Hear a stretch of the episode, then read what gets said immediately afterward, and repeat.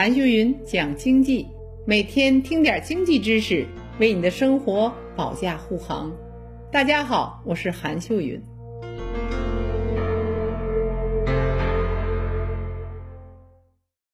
网友朋友们，大家好，今天我们就来聊一聊人民币升值对我们意味着什么。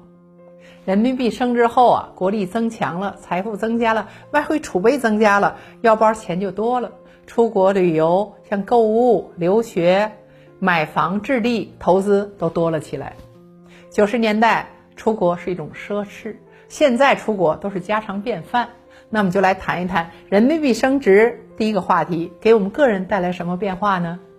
首先是人民币如果升值以后，你换的外汇就多，这是旅游就便宜。人民币升值以后，你买得起国外的商品喽。九十年代啊。我出国看到什么都不买，因为价格太贵了。那人民币升值以后再出国，看到什么东西都买得起，也不需要买了。你比如说，嗯，二零零六年六月我去欧洲，十就回国十年以后再一次出去感受，变化太大了。九十年代出国的人很少，那时我们在外边也很少买东西，当时都是从中国带出去的。二零零七年春节我在澳大利亚，当时在悉尼饭店呢，嗯，我下来想找饭吃。然后下来一个出租车，我拉开门，当时一个戴墨镜的一个中年的司机就在问：“女士，你要去哪儿？”吓了我一跳。我想说，我上车就问：“先生，您怎么会说中文呢？”他说：“嗯，来悉尼过年的都是中国的游客，如果我们不懂得汉语，就不能开车喽。”结果到了悉尼大桥，我下了车，我想去那快餐店去点菜。我刚看到橱窗里有什么的时候，这时又来了一个中年的男人，就问：“女士，你想吃点啥呀？”再抬头一看，也是外国人。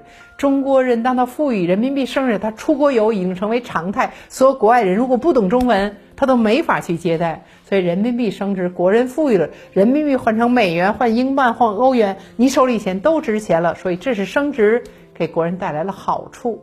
那有人就问了，那这次升值对我们个人有什么影响吗？我想说，把你钱存好，等疫情过后，你就可以出国玩了。和去年相比，你买东西可以打九折了。因为为什么人民币升值百分之十哦？像出国旅游、购物、买房、炒股都合适了。